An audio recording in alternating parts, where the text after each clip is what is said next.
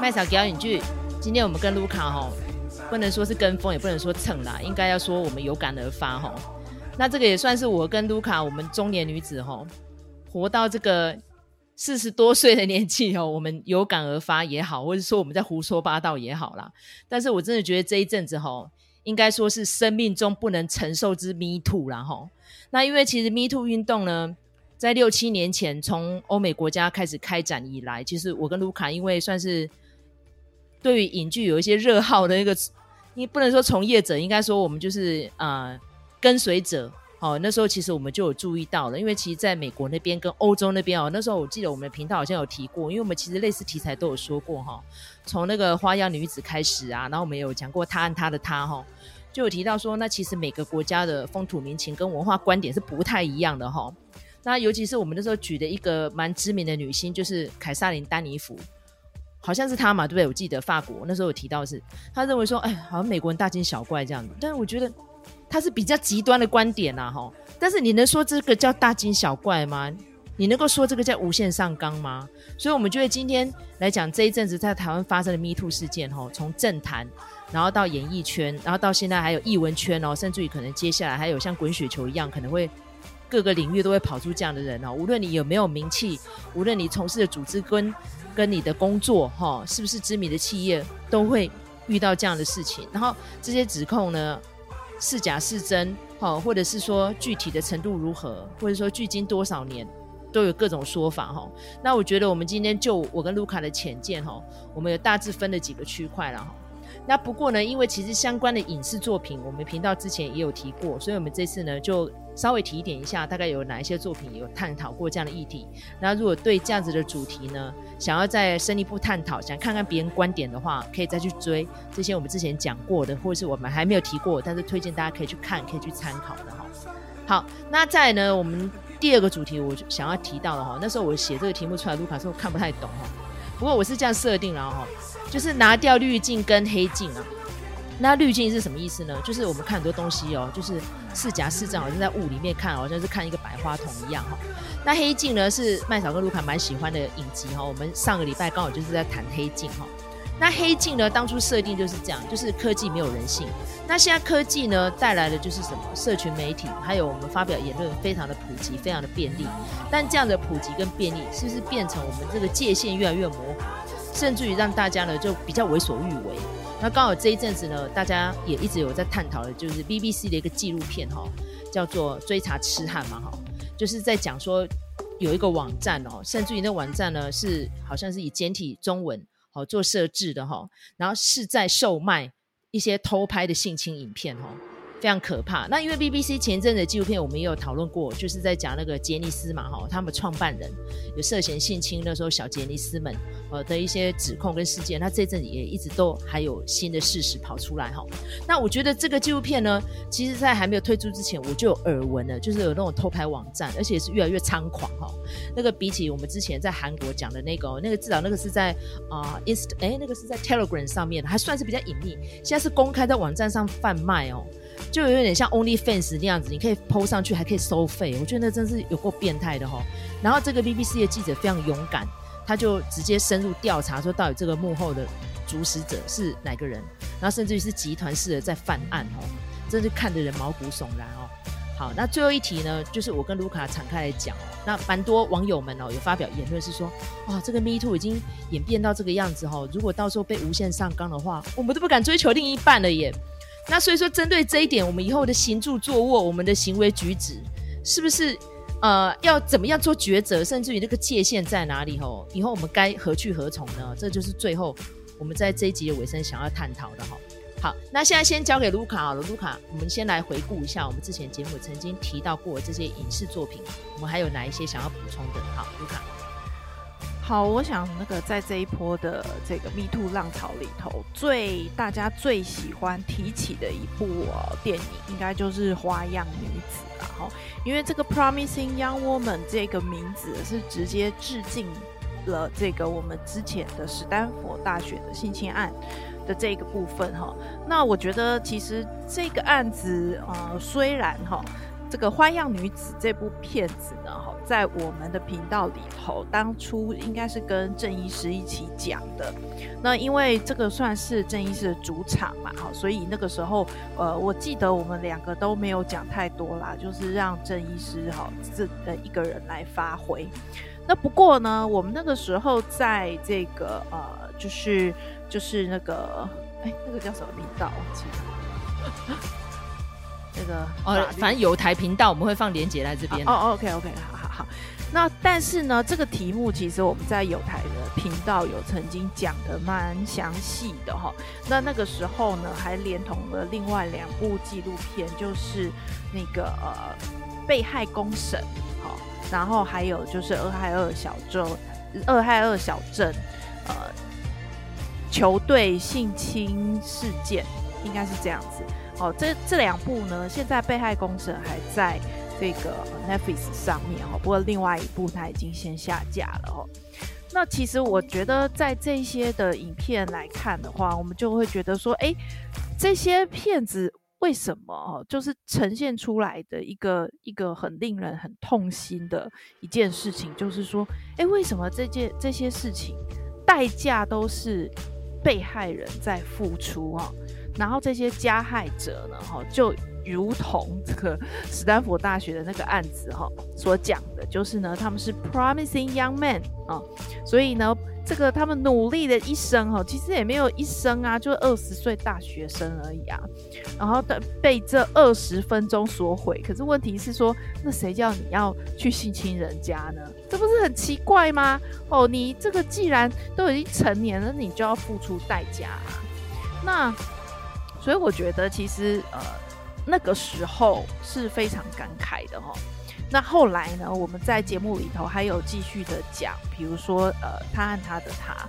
这部片子我觉得也蛮有趣的，就是说，因为我们前一阵子才刚把这个日剧重启人生捞回来讲嘛，那我已经说过，就是说他和他的他其实他是一个形式蛮特别的，他就是呃，等于是说他有去讲到像这样子的哦，呃，性侵犯的受害者，他们有的时候会有解离的现象。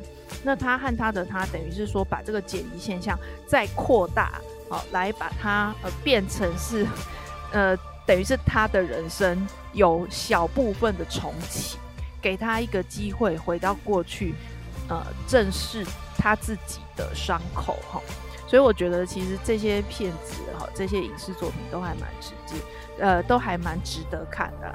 正当我想说，哎，其实这些片子我们讲都讲过啦，哈，那那个还有什么遗漏的地方呢？哦，结果马上哈，最近这个在 Netflix 上面有又有上架了一部纪录片，叫做《受害者嫌疑犯》哦，我觉得也呃也可以呃让大家去看一下这个这部纪录片啊。它这部纪录片是在讲说，就是从二零一三年开始。全美国陆陆续续就有一些哦性侵的假报案事件，然后呢，他就多到一个非常多的一个程度哈。那有一个记者他就觉得说，哎，这样子这个到底是是对的吗？哈，这个这个趋势到底是怎么回事？那就是通常是这样子的，就是说有人去报报案说，哦，我被性侵了，哎，可是呢，过了这个侦讯什么程序之后。他就变成是犯案的人了，然后他犯了什么罪呢？他就是假报案罪，然后所以这些他们一开始说他们是性侵的受害者的人，到最后居然都变成是罪犯。那他就觉得说，这这也太奇怪了。那他去抽丝剥茧的去看，然后才发现说，为什么会有这些人这样子的一个案件？原来是因为呢，这个其实又要回到警察，美国警察的体系的里头的问题，就是说他们会觉得说，这个性侵案这种事情要调查起来非常的麻烦，所以呢，他就用了一个方法，用了一些呃侦讯的技巧。然后呢，试图让这些才被刚被性侵的人，就是怀疑自自己。哦，比如说你，比如说呃，被性侵的人，他应该是呃，我刚才有讲，就是有一些人会有一些断片的状况，有一些解离的状况。那或者是现在有，比如说像那个席兰，他也有拍影片嘛，然后就是说，你除了战跟逃这两个反应之外，还有一个很大的呃，很大程度的反应会是僵，就是整个人僵掉。然后没有办法做出任何的反应或者是动作哦。那我讲，我想很多的呃性侵或者是性骚扰的案例，大概都是属于这样子的一个呃反应。那所以呢，这些性侵呃的受害人，呃，当警察在问他的时候，其实有的时候他不太能很确切的回答。那这个时候呢，警方呢，他们就会用对付罪犯的侦讯技巧来对付这些受害人。就跟他讲说，你知道吗？我们已经取得影片了，监视器的画面，在画面里头看起来你们是完全好好的，也没有像你讲的，好说那个，呃，比如说你说，呃，他把我押到车里头，没有，没有看到你进到车里头，然后那个你要不要趁现在老实的说，到底发生什么事？那他就是利用。这个被性侵或者是被性骚扰这些人，他们那种惊魂未定的那种心情，然后呢，又用了一个哦，就是因为警察他如果在侦讯的时候说谎是没有关系的哈，这个是不犯法的。那他就用这样子的一个，实际上他到底有没有看那个影片，根本就没有人知道。那他也没有提供给这个呃被害人去审阅那个影片，然后就直接这样子讲。导致呢，这被害人还怀疑自己，想说哦，可能是我记错了吧？哦，我那个时候当下其实没有什么很大的反应，然后我有点忘记了，然后到最后他们就呃成功的说服，或者是说其实他们算是有点恐吓的一种心，有一种心态，然后让这些人呢就说哦，其实我没有被性侵，然后哎，你没有被性侵，那你为什么之前还来报案？所以就变成假报案，而且我觉得很夸张，就是说这些千篇一律的这样子的一个手法，其实是在这个警察的教学里头的。那甚至有的警察呢，他就是一个男警察，然后中年大叔，然后呢，他征讯这些不是征讯，他就是跟这些呃呃被害人，就是可能是呃。留证词或什么的啊，这些被害人都很小，有的甚至都未成年。然后呢，两个人独处一室。那在这个问话的过程中，他还把这个这个警察还把手搭在这个小女生的膝盖上面。我想说，这难道不构成骚扰吗？其实我觉得这也是骚扰。但是呢，那个警察振振有词，他就说呢，哦，这个其实是一个侦讯的技巧，所以呢，我很成功的。运用我的侦讯技巧，让他呃逼他说出实话，其实他并没有被性侵。然后就这个这个呃，就是主要的这个纪录片，主要的是这个记者嘛，好，他要写调查报道，然后记者就觉得说太夸张了，然后他就回头去问这些被害者，就说，哎，他说有影片，警察有影片，你有跟他说，呃，我想要看影片吗？哦，也没有，哦，警察也没有给他看。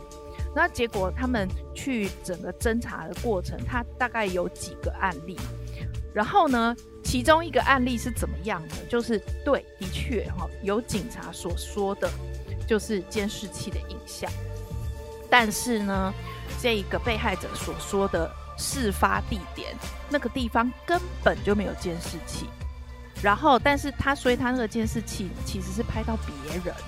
哦，身材跟头发的呃发型近似的人，然后他都没有，这个警察都没有去跟这个被害人确认说，你看这是不是你？他就直接说，哎、我看到你跟他们在亲热啊，所以这根本就不是呃性侵，这根本就是一个合意的性交，这样子讲。然后另外一个案子更扯。那个连记者本身就跟这个哦洋洋得意，他这个审讯技巧很好的警察就讲说呢，你知道吗？你的你有你都一直在查这个受害者，那请问你有没有查他所声称的那两个加害者的资料？然后他就说，哎，我我那个时候应该有查吧，但是但是我记得不是很清楚。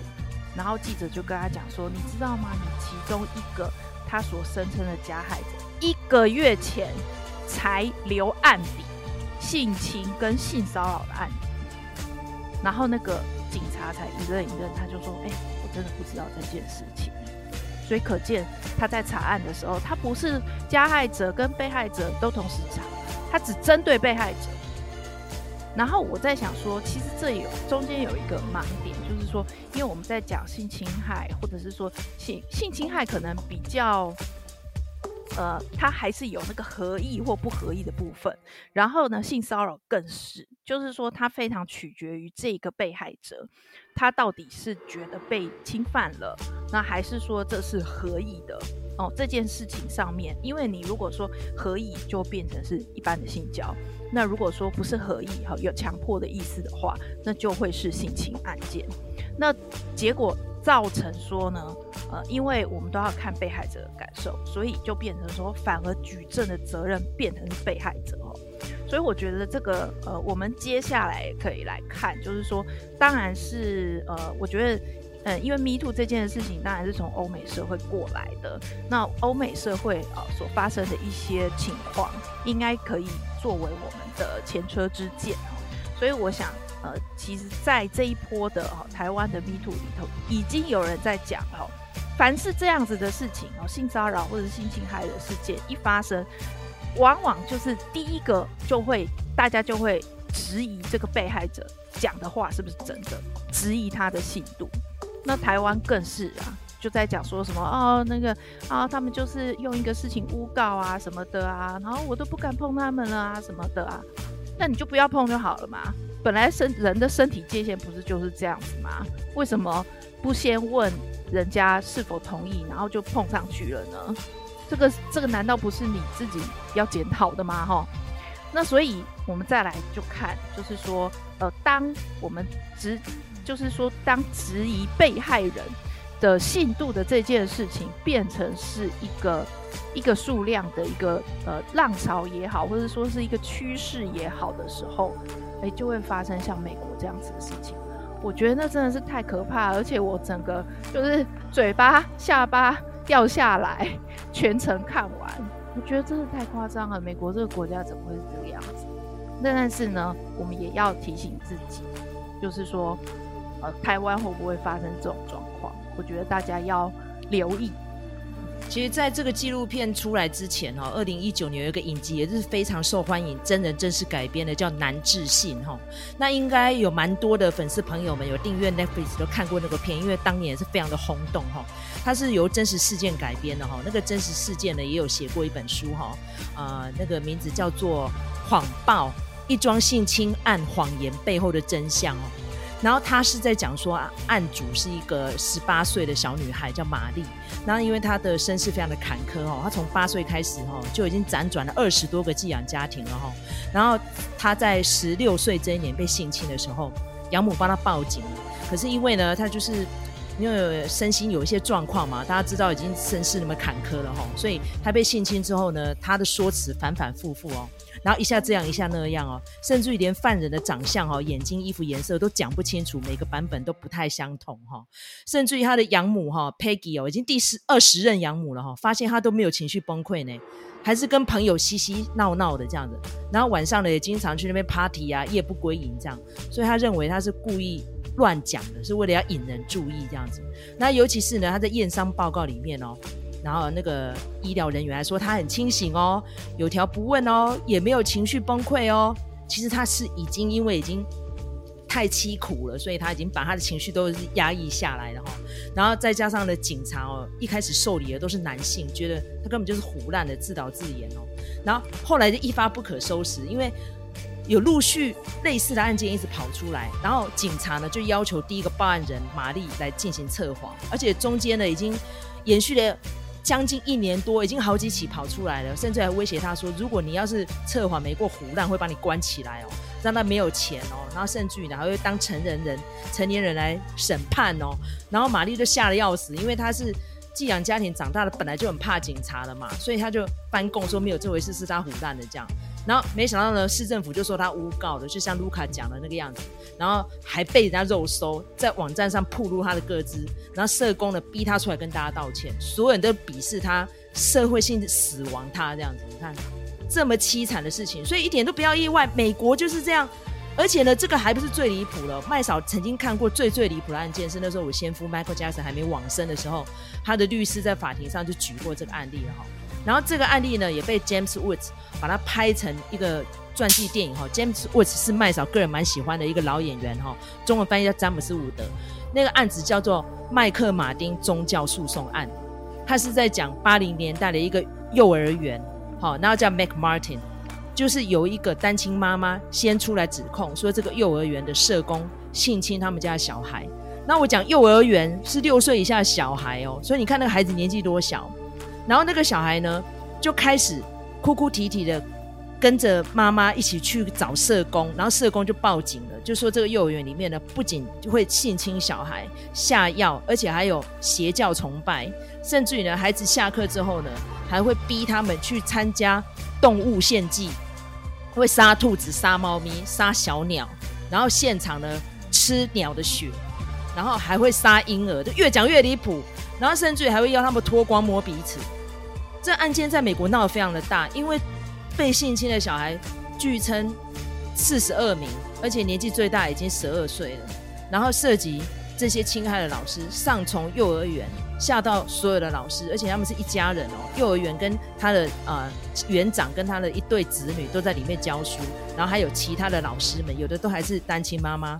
八个老师加上园长集体性侵四十几个小孩，离不离谱？然后更倒霉的是什么？你知道吗？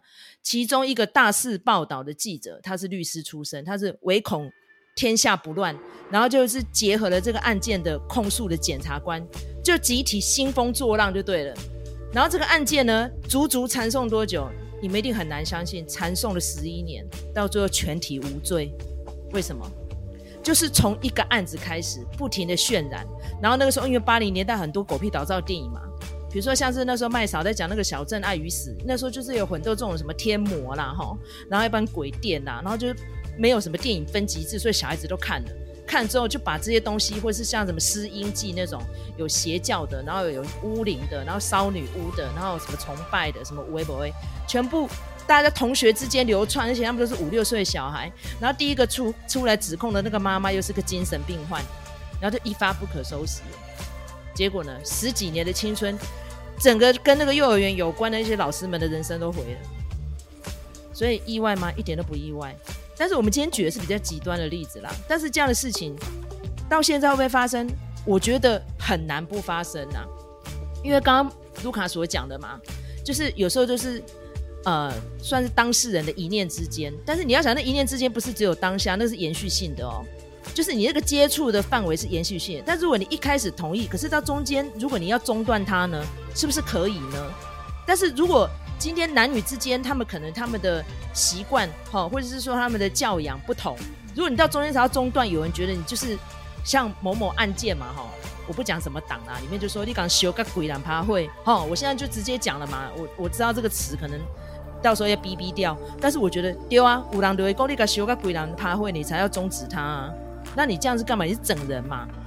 所以怎么办呢？我真的觉得说。想想真的蛮感慨的，所以我才说，那这样子的浪潮起来之后，我们是不是不敢交朋友了？甚至于在职场上面，或者是说在对待我们的另一半，哦，或是我们的爱侣方面，我们是不是要有所警惕？要举止上面要有点分寸，还是说这本来就应该根深蒂固，要印在我们的骨髓里面？不应该因为什么样什么样的浪潮才有，平常就该注意。但是我们注意的界限在哪里？甚至你看，我们现在出来指控事情，十几年前。当事人不知道是害怕还是忘记了还是怎样，或是不想想起来，怎么办？像这一阵子，我们还有中医界的大亨，他在讲他的阴影是从他十岁开始，十岁，他现在都五十几岁了，所以他阴影一路四十多年，他这四十多年怎么活的？难道我们都没有改善的空间、疗愈的空间吗？好，卢卡，我觉得其实这一波，呃。台湾的泥土我觉得最重要的一件事情就是我们要还给呃受害者他们的话语权。好，我觉得这个其实是最重要的。所以当我看到那一位十大杰出青年居然跑到人家的场子，哈，人家的记者会场子，然后当场在那边企图要道歉的时候，我真的整个火都要烧起来了。就是说，你。整天都在电视上面，然后主持也好，或者是演戏也好，或者是广告也好，你能接的都接了。你有这么多的时间，这么多的话语权，然后呢，对方就是一个小网红，然后他想要开一个记者会，结果你反而去把它变成你的主场。我觉得这真的是，我真的是不能忍受。我觉得这一波的那个 Me Too 啊，让我觉得最。感到害怕，就是说这些人不仅不认错，而且呢，各种奇怪的道歉方式，然后呢，一波未平，一波又起。那个时候，我本来想说，哦，就是一开始的时候，不是有一个哈、那某党的文胆哦，顺带一提，他其实是我的脸书朋友，而且是我主动去加他的哈。那这个不提，他反正他并没有对我做什么事，我们也没有什么呃实质上的往来哦。那不过呢，他呢，他是怎么样写了一个这样子转弯再转弯的这个一个道歉文？然后明明他就是已经手来脚来，然后呢，两个人在密闭空间车子里头独处，他还讲说什么？哎呀，如果造成你误会，我很抱歉啊。但是呢，哦，这个情侣也是还是有探索空间啊什么的，就讲的一副他完全没错，然后只是人家会错意而已哦。我就觉得说，哦，这实在是已经已经够了。结果没想到后面还有更厉害的人，那个。加害者自己跳出来，在那边说什么？哎呀，我就是因为这个年轻的时候的这一件事情啊，就被人家说得很难听啊。然后那个本来有什么官可以做都没得做了哈。然后本来呢要拿学位也没有拿学位了哈，就觉得说怎么会有这种人？好，然后正当你觉得说好这样子已经够不要脸了吧？哦，没想到后来居然还有一个人。他被人家那个举发出来的时候，他居然什么呢？自我告发哦，自我告发到底是什么？这个麦嫂待会可能可以就法律层面来跟大家解释一下。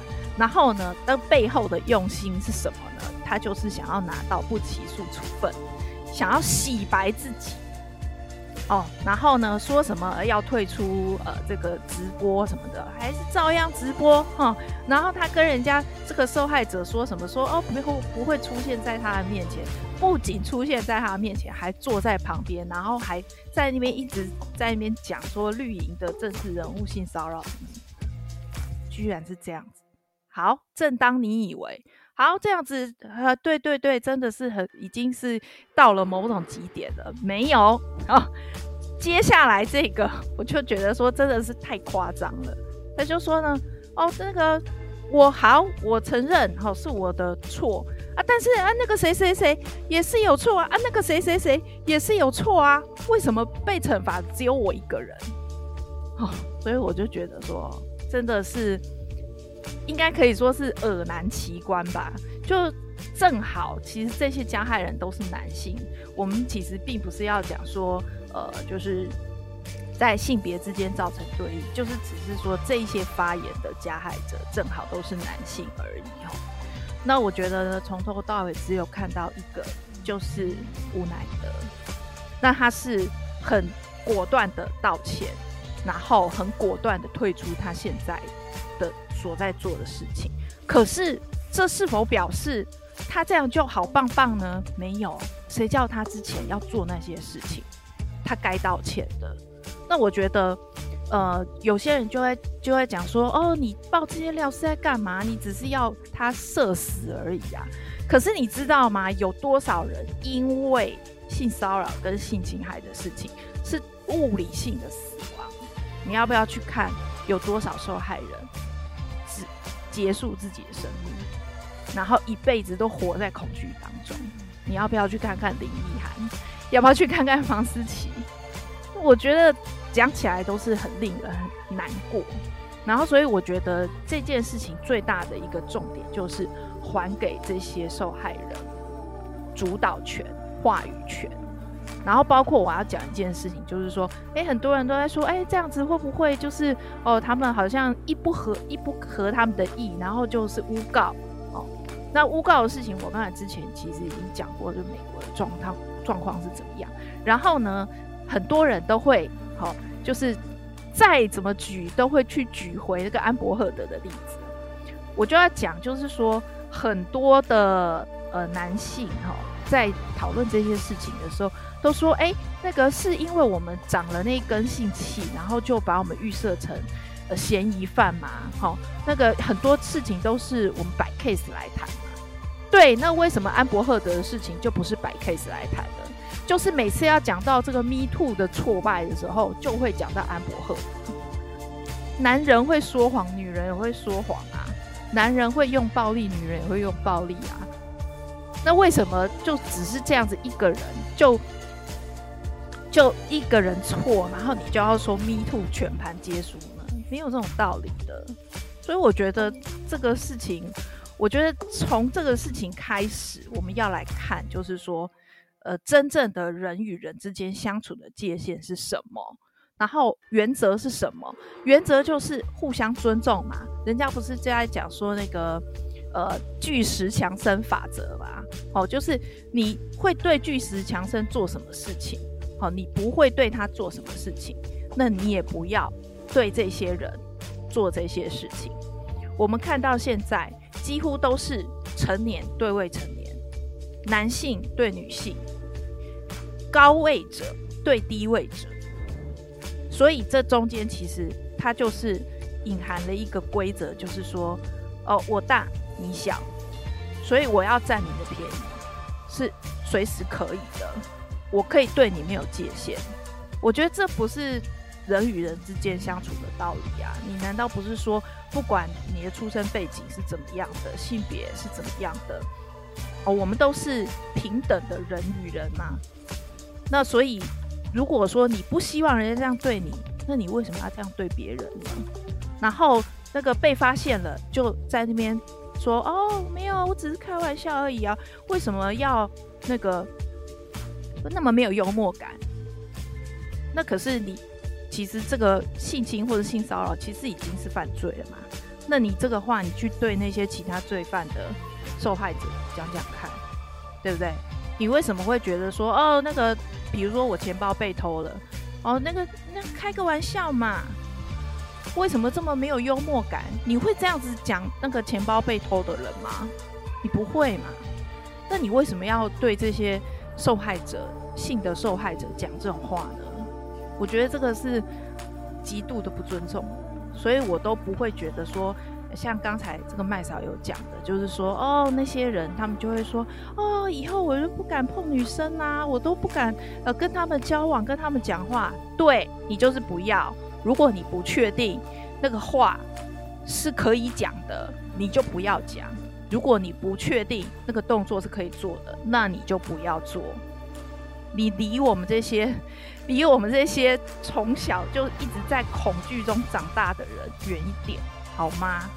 我们身为女生都是这样子的。我觉得每一次的这个 Me Too 的事情就是这样子，只要有一个人讲，就会像粽子一样一整串的挂起来，因为。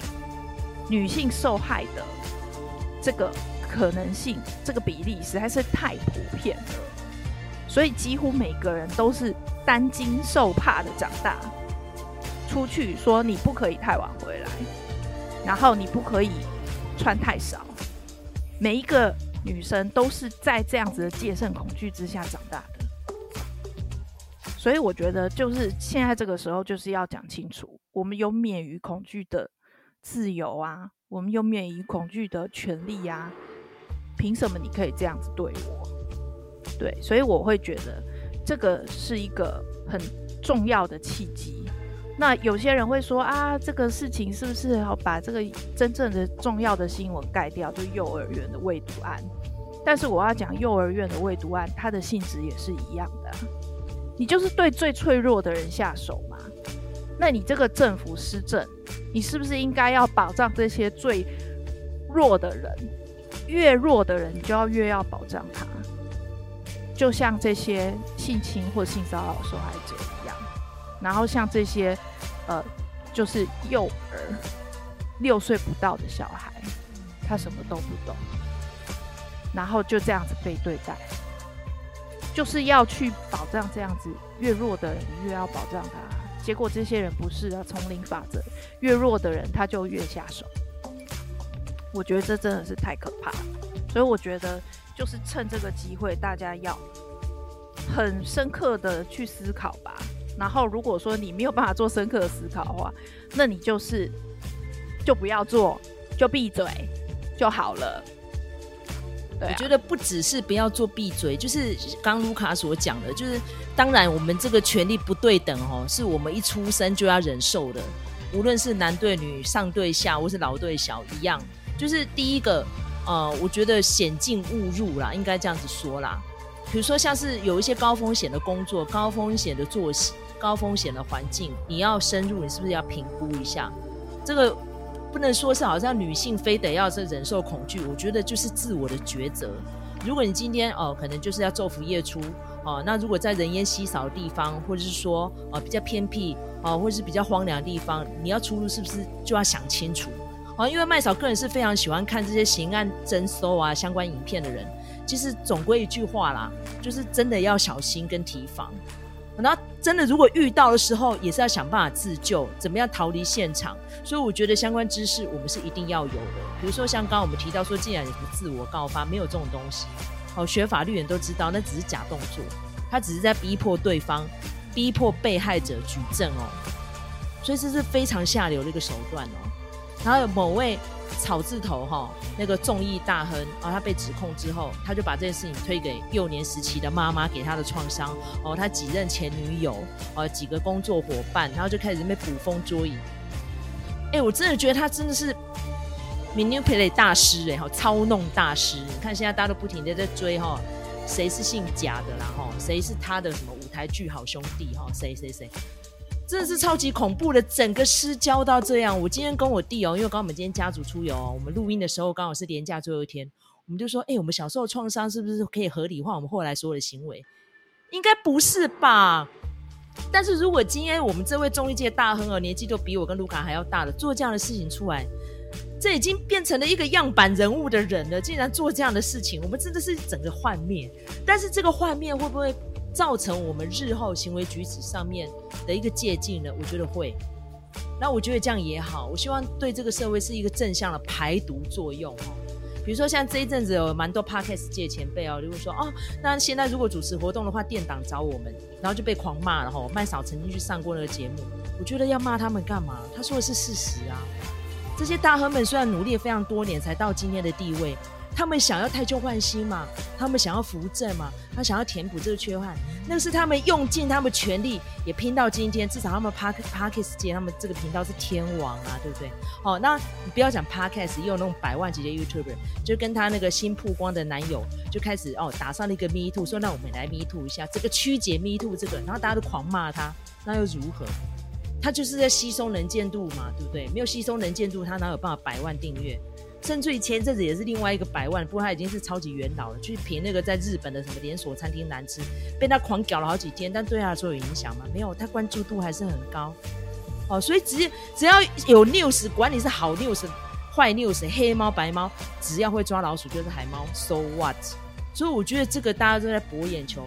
博关注力的世界，今天遇到这样的事情是好是坏，就看个人的抉择嘛。像我看完这一阵的风波之后，我只能个我自我检讨。我们已经到这个年近半百的时候，我们是不是低调一点、沉稳一点、深思熟虑一点，在说话之前，在发表文字之前，多想想、多听听、多看看。尤其 Podcast，我们其实是聊天性的一个频道。我们在做之前，是不是针对这个主题，我们还是要稍微过滤一下，稍微沉淀一下？然后呢，我们是不是还是要把我们的品质顾好，我们的道德底线也要兼顾？真的不要胡说八道呢。好，卢卡有没有要补充的？我觉得其实，嗯、我还是觉得哈，就是说泥土的这件事情，主要我们要把这个舞台还给受害者，哦，让受害者去呃讲述他自己的经验。好，包括我们刚才讲，就是说众议界的大哥，诶，其实他也是在讲述他自己的意见啊。虽然他是加害者，可是受害者的告发，是不是反而帮助他释放这件事情？让我们呃关注到，诶，他其实有这样子的问题。所以我觉得，其实，嗯、我觉得。呃，怎么讲？就是我觉得大家都要觉得说，我们在世上其实是有依靠的。然后呢，我们要创造一个让大家安心可以讲得出来的环境。好，所以这也就是，比如说像是呃前一阵子就是鸡排妹的那件事情哦，他就是干脆哦，我们来办一个展，然后呢，希望大家把你的被害经验告诉我们。哦，虽然这个也是蹭啊，没有错，可是这就是一个机会，让大家都说出自己内心的那样子的经验，然后去，呃，不能说用这个方法去治疗，可能还没有到那么厉害，但是至少那是一个释放，而且那是让人家可以了解你的一个比较初步的一个阶段，所以我觉得，诶，其实，呃，虽然说他是加害者，但是我觉得他也。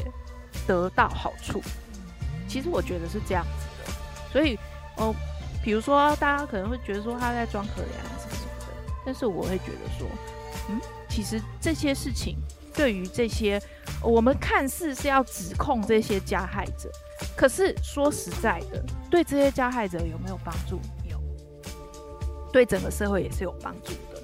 你并不是一定要落到受害者的那样子的一个处境，你才。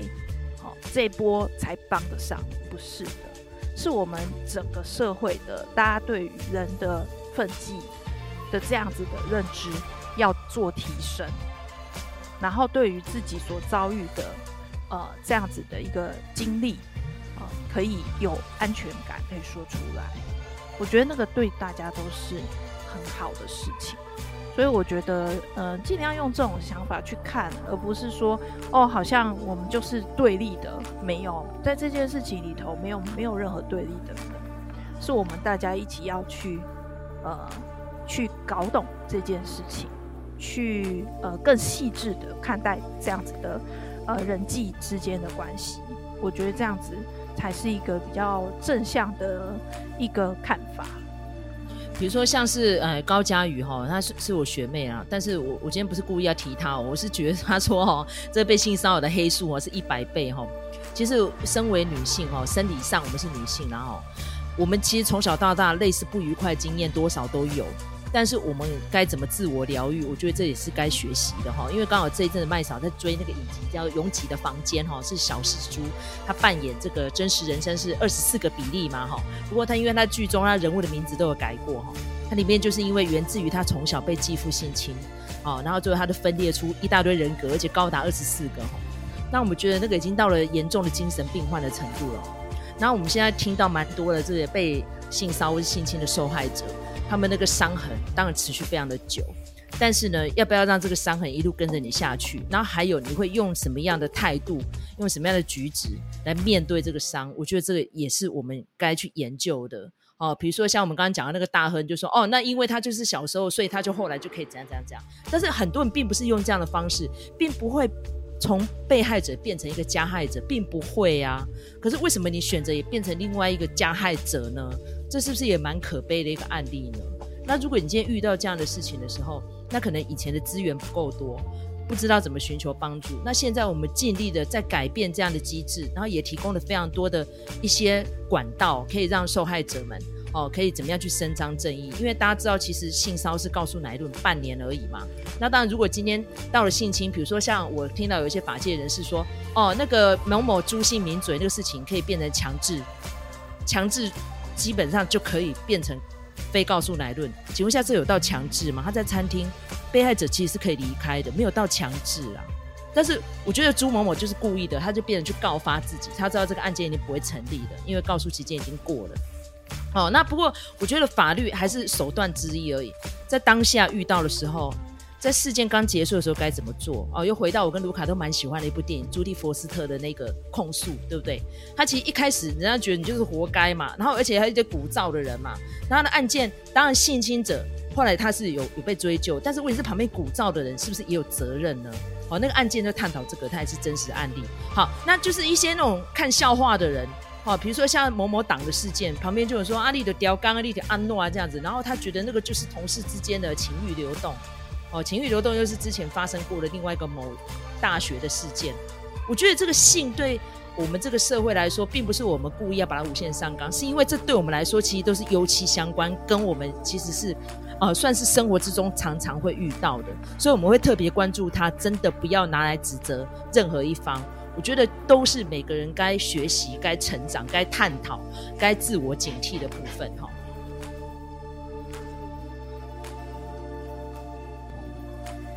哎，你们家、你们家那些案子都还没有被揭露出来，你是要怎么清创？那个就像转型正义一样，你要先有那件事情，大家先知道二二八的经过原委。然后再去看，说到底谁要负什么责任？其实我真的建议说，无论无论有没有这样子的阴影跟记忆存在，我觉得要做任何举动之前，可以去多咨商一下。就算你不是去找咨商心理师，周遭亲友多寻求一些意见都好。就对，一定要让自己知道你不是孤单的，而不用独自去面对这些事。对，可是，对啊，比如说像像像我刚刚提到环境，他就是已经。不要去追究了，对不对？因为他觉得事情已经结束了。可是像有些人就说，那我们可以不要这样就算了，好不好？可是有人就是决定就算了啊。那你能去苛责他吗？有的人就是不要追究啊。当然是不能苛责啊。那是不是也是选择权？当然是不能。可是问题是说，不是每一个人都有选择权。你说，你说啊比如说亲友咨询或什么的，有一些人就是没有那个环境嘛。对，那所以就是，所以所以就是第一尊重，第二个的话就是寻求真相，那第三个就是要有管道。然后无论你是用什么样的管道，有人是用，比如说像他按他的他，他最后就分裂出另外一个人格，他觉得那就是一个管道了。但是其实很多人对那个剧情是有很多不满的，说啊，怎么真实人生里面那个老师没有被惩罚？那例如说像那时候我们曾经看过一部电影叫《苏西的世界》嘛，《苏西 Salmon》那个事情，我记得那时候我们看完之后，我们那个正信朋友好生气，他说这什么烂片？怎么可以这样？那个加害者为什么好像都没有被惩罚？然后最后是被那个路边的一个冰雹给砸死的，这什么烂结局？我就说没有，可是现实生活就是这样。对呀、啊，我就说那个就不是不报时候未到。他说什么狗屁？我说啊，怎么讲？所以就只能够说，嗯，善恶到头终有道，应该这样讲吧？就是应该也不是这样子讲吧？应该应该是说。反正这种东西都是我们没没有要期待那个什么善恶到头这种拥抱，那最终大家就是只能处理自己的这一块啊，这是我们自己能做的。可是问题是说，说现在比如说 Me Too，他这样子把它公诸于世，这是不是一种处理？这是一种处理，所以你就要让他处理。我觉得，那再来呢？我希望说，无论听有没有听我们节目的朋友们呢，应该说，嗯。我们就静观其变就好了，就是我觉得不用在旁边多做论述。那是因为我们做 podcast 不得不讲这个题目，要不然其实我们觉得有时候真的，我们不是当事人能多说什么。坦白说，就只能够说大家要警惕，然后再的话就是要鼓励大家，真的遇到事情的时候不要闪躲，我们绝对不是孤单的这样想。好，好那今天我们这一集呢，算是简短的探讨到这边哈。那因为时间的关系，如果啊、我们的听众朋友们想要让我跟卢卡再继续往下探讨，或是有哪一些作品你愿意提供给我们的，欢迎在各大收听平台给我们留言，或是五星评价，或是给我们一个小小的粮草，鼓励我们继续创作下去。那我们就下次再见喽，拜拜，拜拜。